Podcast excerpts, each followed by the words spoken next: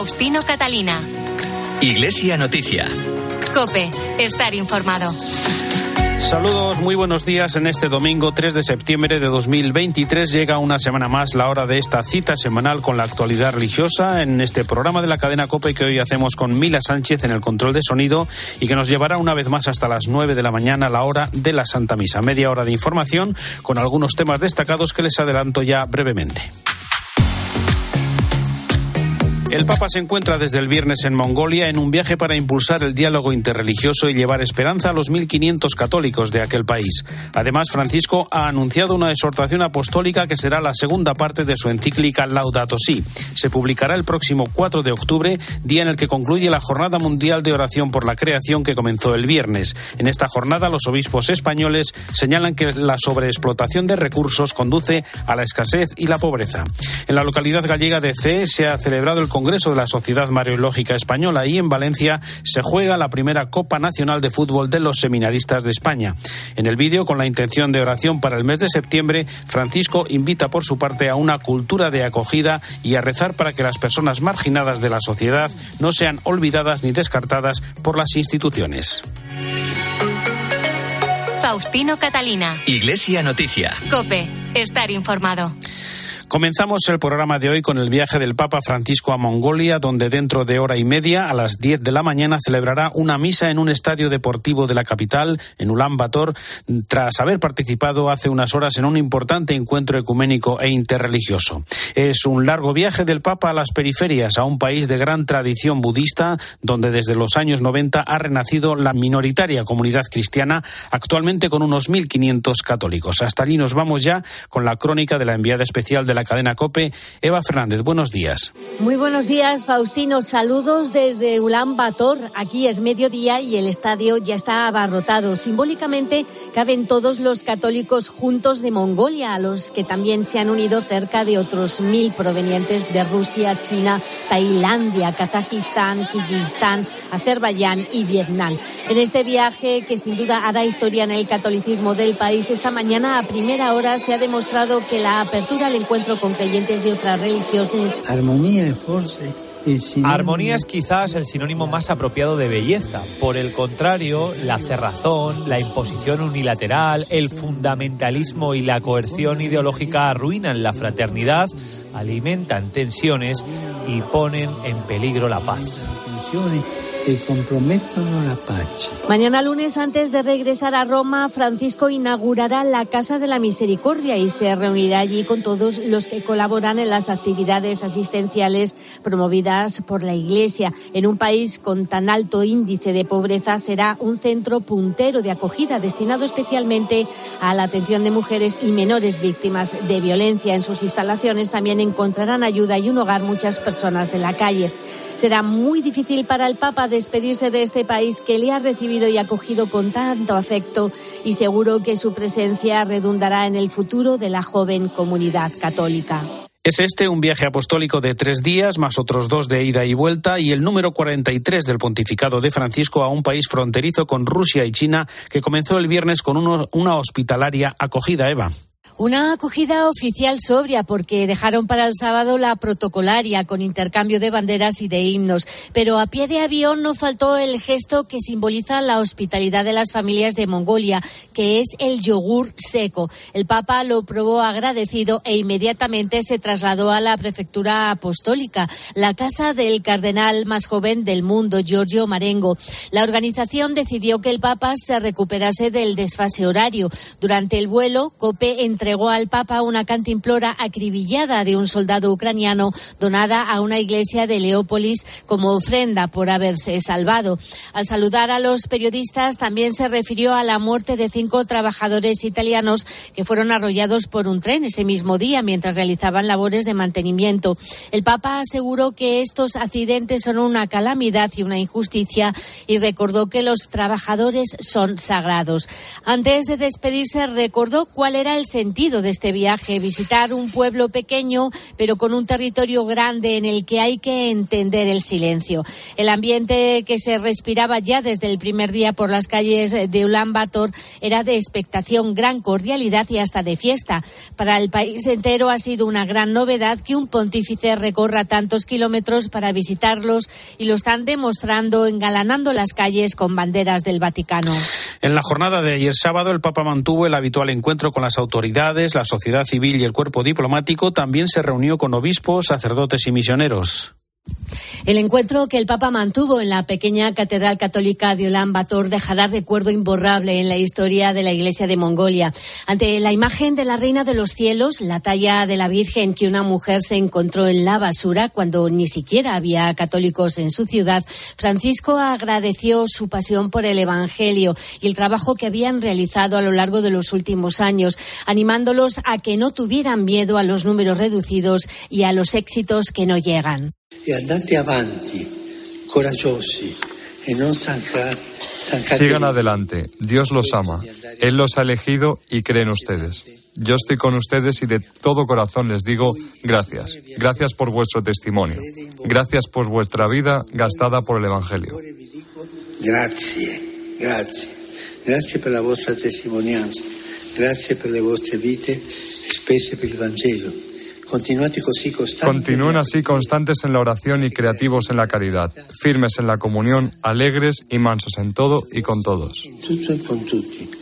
La agenda oficial del Papa de este viaje arrancaba con la ceremonia oficial de bienvenida. En su discurso ante las autoridades, el pontífice pidió su ayuda para construir juntos un futuro de paz. Come dice un vostro proverbio, Así como dice vuestro proverbio, las nubes pasan, el cielo permanece, que así pasen las nubes oscuras de la guerra, que se disipen por la firme voluntad de una fraternidad universal en la que las tensiones se resuelvan sobre la base del encuentro y del diálogo y que a todos se les garanticen los derechos fundamentales.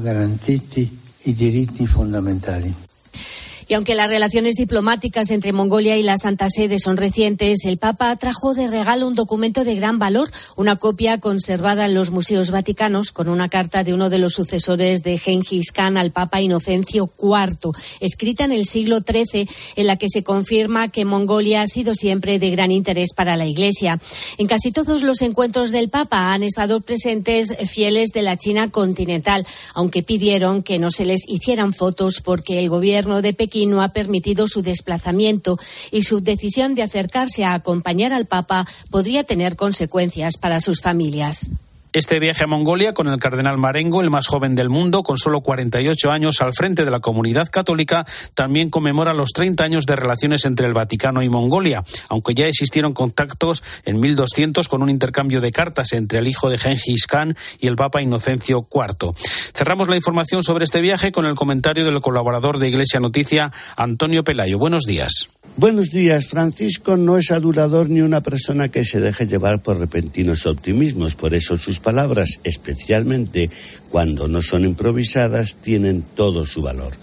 Interpretado desde esta clave, el discurso que pronunció ayer sábado en la capital de Mongolia adquiere su real importancia. Es un canto a este país que visita por primera vez y a cuya puerta se presenta como peregrino de la amistad llegando de puntillas y con el corazón alegre, deseoso de enriquecerme humanamente con vuestra visita.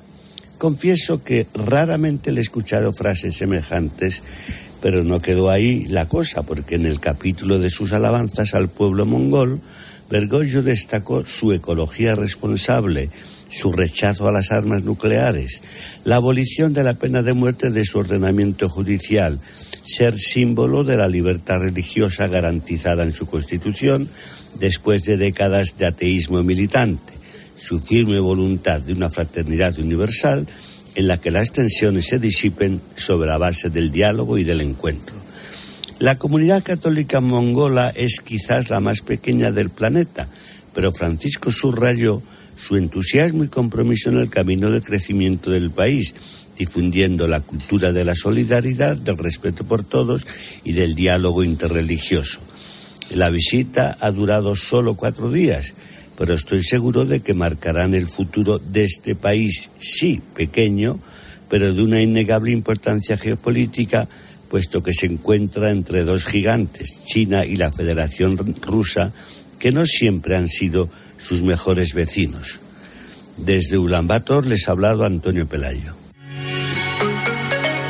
Faustino Catalina. Iglesia Noticia. Cope. Estar informado. La Iglesia celebró el viernes la Jornada Mundial de Oración por el Cuidado de la Creación que se prolongará hasta el 4 de octubre, día de San Francisco de Asís, patrón de la ecología. Ese día, como anunció el Papa en la audiencia del miércoles, se publicará una nueva exhortación apostólica que será la segunda parte de la encíclica Laudato Si que Francisco dedicó en 2015 a la salvaguardia del medio ambiente y que se ha convertido ya en un manifiesto ecologista para el cuidado de la naturaleza.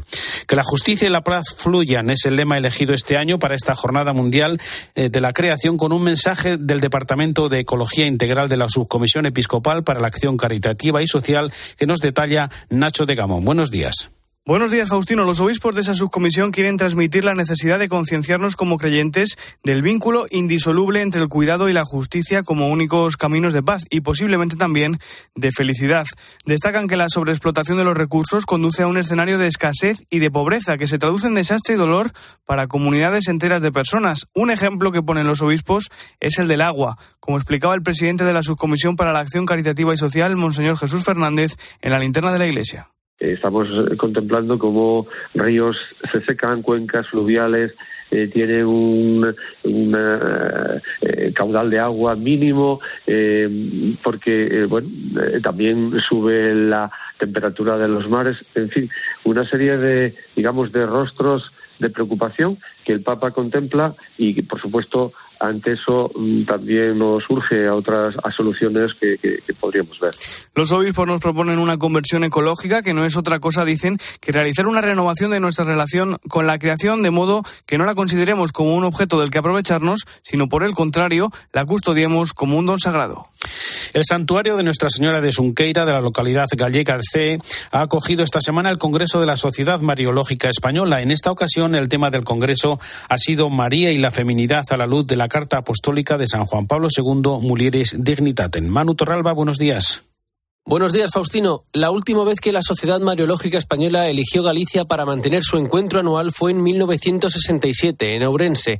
Tan solo dos años antes había celebrado en Santiago de Compostela y desde entonces han tenido que pasar más de cinco décadas para que vuelva a suceder. El público nos cuenta el rector del santuario de Asunqueira, Desiré Cuacú, ha llegado de todas partes de España. Sabes que estamos lejos, lejísimos. Los peregrinos que pasan por Galicia y a mucha gente de, de todo, toda España que pasan por aquí, toda esta gente quieren que vengan y que descubran y que reflexionásemos eh, en ese santuario. Nosotros eh, hicimos la coronación hace un mes solamente. Ah, es importante que nos acompañase en ese objetivo. Entre la tarde del martes y la mañana del viernes han tenido lugar seis sesiones compuestas a su vez por diez ponencias de teólogos, antropólogos y liturgistas. Hay temas de antropología, temas de liturgia, por ejemplo, van a hacer primera vez aquí en C la misa en, hispano-mozárabe, claro, es una manera también de, acercar la reflexión sobre la, mujer, y eh, todo lo que dice San Juan Pablo II. A partir de este texto vamos a reflexionar a partir de este documento de eh, Juan Pablo II. Durante estos días también han estado presentes en este santuario de C el arzobispo de Santiago, Francisco José Prieto Fernández, el pianista Héctor Márquez, la coral polifónica Costa da Morte y se ha celebrado la primera misa en rito hispano-mozárabe de Galicia. La diócesis de Barbastro Monzón y el Opus Dei negocian la actualización de la situación jurídica, canónica y pastoral de Torre Ciudad, un centro mariano inaugurado en 1975 que no estaba erigido como santuario. Última hora, Cope Barbastro, hasta en las 10. Buenos días. El obispado de Barbastro Monzón estudiará con diligencia y cariño la propuesta de acuerdo que, a propósito de la situación de Torre Ciudad, hizo llegar la prelatura del Opus Dei a la diócesis aragonesa el pasado jueves. Lo dio a conocer Barbastro Monzón horas después en un comunicado en el que anunciaba que el viernes no estaba previsto ningún acto de toma de posesión del nuevo rector, el sacerdote diocesano José Mairal. Ese comunicado añade tres aclaraciones. La primera, que ese nombramiento de rector no supone supone injerencia alguna en la gestión interna, económica o civil de Torre Ciudad. Se circunscribe a la dimensión pastoral y tendrá vigencia temporal hasta que se regularice la situación canónica existente. Dos, que en el año 2020 la prelatura del Opus Dei solicitó al obispado la innovación del contrato de cesión de la ermita y la imagen de la Virgen de Torre Ciudad, ambas propiedad del obispado. Ante la imposibilidad de hacer la innovación en los términos solicitados, se abrió un periodo de conversaciones suspendidas por la prelatura en enero pasado y que el obispado confía en retomar lo antes posible. Y tres, que durante esas conversaciones, con más de una docena de encuentros, el obispado alertó de que a pesar de su denominación pública, el complejo religioso promovido por San José María e inaugurado en 1975 no estaba erigido como santuario, instando a la presentación de una propuesta para su erección canónica. El obispado espera recibir en breve esa propuesta de estatutos y confía en poder seguir dando pasos para alcanzar un acuerdo siempre al servicio de la Iglesia.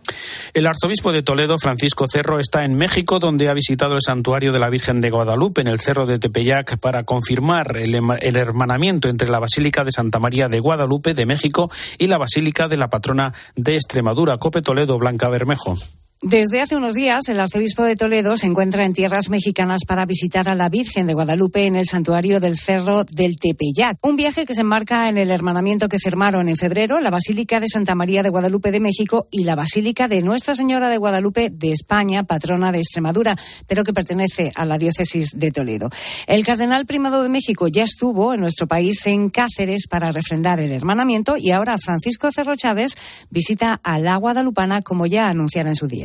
Entre fruto de este jubileo, el hermanamiento entre mm, la guadalupana de México y la guadalupense de Extremadura. ¿eh? Viene el cardenal de México expresamente, porque esto forma parte de los frutos que hemos querido dar al jubileo de Guadalupe. Uno de ellos es este. El momento central de la visita del arzobispo de Toledo a la Ciudad de México será la misa que el primado de México y Cerro Chávez concelebrarán en la Basílica de Santa María de Guadalupe este domingo 3 de septiembre. Cerro Chávez ha regalado un cuadro con la imagen de la Morenita de las Villuercas, obra del pintor malagueño Raúl Berzosa, para que pueda venerarse en el espacio sagrado de la Gran Basílica Mexicana. Sergi Gordo se despide hoy como obispo auxiliar de Barcelona, ya que el próximo sábado tomará posesión como nuevo obispo de Tortosa tras su nombramiento por el Papa el pasado 13 de julio. Está prevista una Eucaristía en la Basílica de la Sagrada Familia Cope Barcelona, Andrea Cabrera. El cardenal arzobispo de Barcelona, Juan José Omeya, presidirá a partir de las seis de esta tarde en la Sagrada Familia la Eucaristía en la despedida del obispo Sergi Gordo como obispo auxiliar de Barcelona, cargo que ha ocupado hasta el pasado 13 de julio, momento en el que fue nombrado por el Papa Francisco como obispo de Tortosa. Esta diócesis estaba vacante desde el mes de diciembre, cuando Enrique Benavén inició su ministerio como arzobispo de Valencia. Gordo iniciará su etapa en la Catedral de Tortosa el próximo sábado 9 de septiembre, fecha que coincide con el sexto cumpleaños de su ordenación episcopal en 2017. Monseñor Sergi Gordo se muestra entusiasmado ante el nuevo desafío. Intención de escuchar mucho, de aprender mucho, de dejarme empapar por las gentes buenas, por toda persona de buena voluntad de los pueblos y de esta diócesis. Y bueno, pues quiero dejar mm, sobre todo sorprender. Para acceder a la Eucaristía de esta tarde es imprescindible disponer de una de las entradas que de forma gratuita se han distribuido a través de la Sagrada Familia. Y nos vamos ahora hasta Valencia, donde estos días se celebra en el Colegio CEU San Pablo de Moncada el primer campeonato, la Copa Nacional de Fútbol de Seminarios de España, en el que participan más de 70 seminaristas. Cope Valencia, Santiago Pacheco. La diócesis de Valencia acoge desde este fin de semana el primer campeonato de fútbol de seminaristas de toda España. Más de 70 futuros sacerdotes de cualquier punto del país que se dan cita para convivir, para rezar juntos y para darle patadas al balón. Se trata de una iniciativa de dos jóvenes que se están preparando para ser futuros sacerdotes en el seminario de Valencia, Chaumi y Ramón, que explican que los jóvenes seminaristas son personas absolutamente normales, a los que les gusta hacer lo mismo que a los jóvenes de su edad y eso incluye pues hacer quedadas y practicar deporte. Cuando tenemos con gente joven o de nuestra edad y demás, ¿no? Se creen que el seminario es una especie de sitio, es una especie de Hogwarts, ¿no? Donde hacemos cosas como raras y al final yo creo que es importante recalcar que somos gente normal, que simplemente se encuentra con el Señor y que tiene una llamada al sacerdocio, o al menos eso entiende, y por tanto se pone a disposición de la Iglesia para hacer un discernimiento acompañado en el lugar apropiado, que es el seminario, ¿no? Pero somos gente normal y por tanto la gente normal en general pues hace deporte, queda, cena juntos, come juntos, entonces dentro de una relación de gente normal surge un plan normal, como es un campeonato de fútbol. Hasta el miércoles los seminaristas de toda España van a poder conocerse, convivir y ponerse cara. De hecho, el fútbol en realidad es un gancho, pero el objetivo es compartir unos días de convivencia entre ellos y también con las familias que quieran visitarlos. Para acabar bien, cualquier persona que tenga alguna duda o lo que sea puede venir ahí, puede compartir un rato con nosotros de fútbol, de oración, de cena y luego si tiene alguna pregunta, pues ahí estaremos. La idea es que Valencia acoja este primer campeonato y a partir de ahora, cada año, sea el seminario de otras diferente la que lo organice. Una exposición con más de 200 piezas del patrimonio del Alto Aragón ha cerrado sus puertas tras recibir cerca de 30.000 visitas, como nos cuenta desde COPE en Aragón. Enrique Pérez, buenos días. Buenos días. Una exposición, signos, patrimonio de la fiesta y la música en Huesca, con la que se ha querido poner en valor y reivindicar el patrimonio alto aragonés. 200 piezas datadas de los siglos XII al XVIII y con un discurso guiado por las festividades del calendario litúrgico. Reliquias, tallas, cruces, manuscritos, pinturas, instrumentos o tejidos han compuesto esta muestra que refleja al mismo tiempo la gran diversidad cultural y la riqueza patrimonial de la provincia. La particularidad de esta exposición es que ha podido ser visitada de forma simultánea en cuatro sedes expositivas. La propia sala de exposiciones de la Diputación Provincial de Huesca, el Salón del Tanto Monta del Museo Diocesano de Huesca, la sala del Museo Diocesano de Jaca y la de Barbastro Monzón. Una muestra que ha sido visitada en los últimos cuatro meses por más de 29.500 personas. 200 obras de arte cedidas por catedrales, ermitas, iglesias parroquiales, ayuntamientos y particulares que han podido salir de su lugar habitual para mostrarse al público. Iglesia Noticia. Cope. Estar informado. UMAS, mutua especialista en seguros para el sector educativo. Ofrecemos una solución integral para los colegios y guarderías. Daños patrimoniales, responsabilidad civil, accidentes de alumnos. Más de 1.400 centros ya confían en nosotros. Visítanos en umas.es. UMAS, más de 40 años de vocación de servicio. Faustino Catalina. Iglesia Noticia. Cope. Estar informado. Las guerras son la mayor de las tristezas para el Papa. Lo ha dicho en conversación con los jesuitas de Portugal durante la pasada Jornada Mundial de la Juventud, como publica la revista de los jesuitas La Civilità Católica. Recuerda que desde el fin de la Segunda Guerra Mundial no ha parado de haber guerras en todo el mundo, una tristeza ante lo que considera no falta añadir palabras. Francisco advierte también sobre las ideologías que pretenden suplantar la fe. Pide una vez más la acogida a los pobres y a acompañar con sensibilidad y creatividad a todas las personas en una iglesia que, como repitió varias veces en Lisboa, está abierta para todos. Estas y otras palabras de esta conversación del Papa nos las recuerda Eva Fernández. Como siempre ocurre durante estos encuentros con la comunidad jesuita, el Papa mantuvo un animado coloquio en el que mostró su preocupación por las guerras, por la mundanización de la sociedad que causa especial daño cuando se mete en la vida consagrada. Insistió en que el sínodo no es un invento ni se trata de una búsqueda de votos. muchos Explicaba Francisco que los pobres tienen una sabiduría especial la que les permite asumir su condición con dignidad y nuestro trabajo es ayudarlos a caminar, a progresar y a reconocer su dignidad. Una de las preguntas se refirió a la situación de la Iglesia en Estados Unidos, donde un joven jesuita que había estudiado allí notó una actitud reaccionaria muy fuerte. Francisco explicó que cuando uno va hacia atrás forma algo cerrado, sin conexión con las raíces de la Iglesia, pierde la savia de la revelación.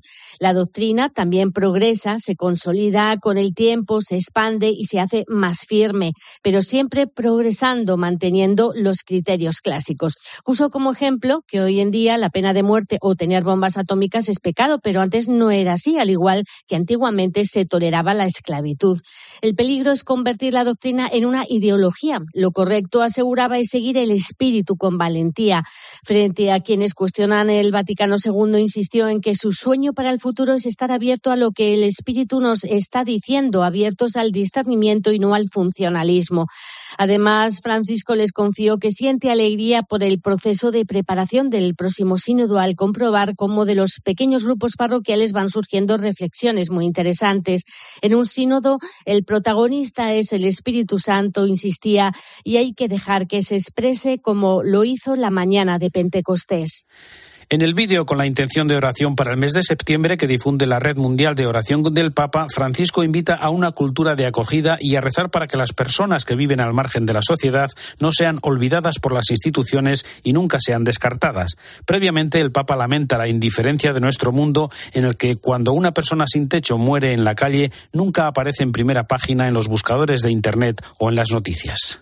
¿Cómo dejamos que la cultura del descarte, en la que millones de hombres y mujeres no valen nada frente a los beneficios económicos, cómo dejamos que esta cultura domine nuestras vidas, nuestras ciudades, nuestro modo de vivir, se nos va a endurecer el cuello de tanto mirar al otro lado para no ver esta situación. Por favor, dejemos de hacer invisibles a los que están al margen de la sociedad, ya sea por motivos de pobreza, independencia, enfermedades psíquicas o minopalía. Centremos en la acogida, en acoger a todas las personas que lo necesitan. La cultura de la acogida, de recibir, de dar techo, de dar hogar, de dar amor, de dar calidez humana. Oremos para que las personas que viven al margen de la sociedad, en condiciones de vida infrahumanas, no sean olvidadas por las instituciones y nunca sean descartadas.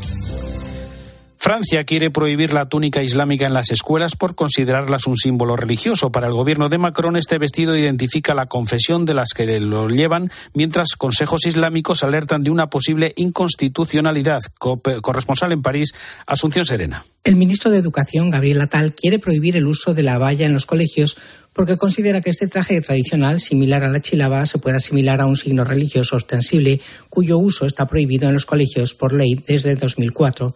Para tal, los colegios son constantemente sometidos a prueba. Estos últimos meses, los ataques a la laicidad han aumentado considerablemente con el uso de vestidos religiosos como la abaya o el camis, y los colegios se enfrentan a veces a golpes de intento de desestabilización. Según los servicios del Estado, los ataques a la laicidad han aumentado considerablemente desde el asesinato en 2020 del profesor Samuel Paty degollado tras ser acusado falsamente de obligar a una joven a ver las caricaturas de Mahoma. Este curso se han registrado 4.710 denuncias por ataques a la laicidad frente a los 2.167 del año pasado y casi la mitad se trata de vestimentas que pueden ser consideradas como trajes tradicionales o religiosos.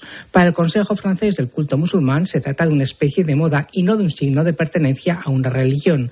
La izquierda, por su parte, se prepara para presentar un recurso ante el Consejo de Estado contra el futuro reglamento.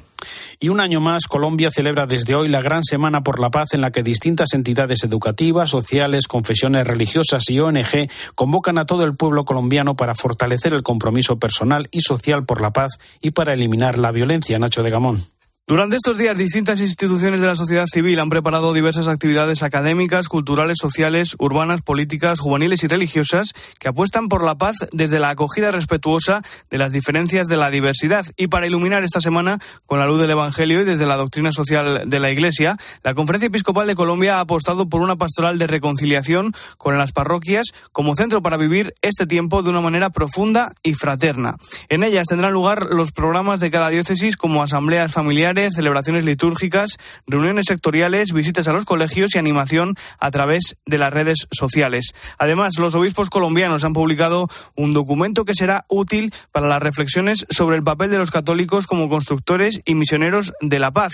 Esta Semana por la Paz nació en la sangrienta década de los años 80, cuando los misioneros jesuitas decidieron inaugurar un programa que hiciera frente a la violencia que era entonces uno de los principales problemas del país. Desde entonces, en torno a la fiesta de San Pedro Claver, patrono de los derechos humanos en Colombia, se organizan estos actos. Con ellos se quiere fomentar una cultura de paz que supere el conflicto armado a través del diálogo y que fomente acuerdos que favorezcan la solución pacífica de tal manera que se detengan las acciones de la guerra y se creen condiciones de armonía y equidad.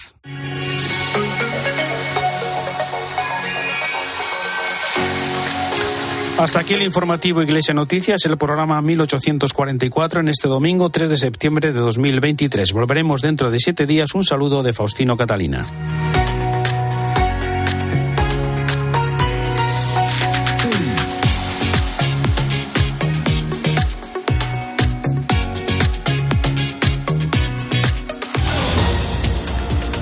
Días. Este domingo hasta nueve comunidades, además de Ceuta y Melilla, continúan en alerta por las fuertes lluvias y tormentas. Lo peor se espera en Toledo y en el sur de la Comunidad de Madrid, donde están en riesgo extremo. En Madrid, de hecho, se esperan hasta 120 litros por metro cuadrado. Emergencias recomienda a quienes vuelvan a la capital este domingo adelantar el regreso a casa a primera hora de la mañana. Precaución en las carreteras hoy, eh, ya que este domingo está marcado también por la operación retorno en un fin de semana con cerca de 7 millones de desplazamientos. La dana que afecta a casi toda España se ha cobrado además sus primeras víctimas, dos personas que han muerto en el barranco de la localidad de Tramacastilla de Tena, en Huesca. Mientras, el Papa Francisco continúa con su viaje en Mongolia, donde ha participado en un encuentro interreligioso, una de las citas más importantes de su visita, que refleja la apertura al encuentro con creyentes de hasta 11 religiones. A las 10, Francisco presidirá la Santa Misa en el estadio de la capital. Ahora te quedas con la Santa Misa.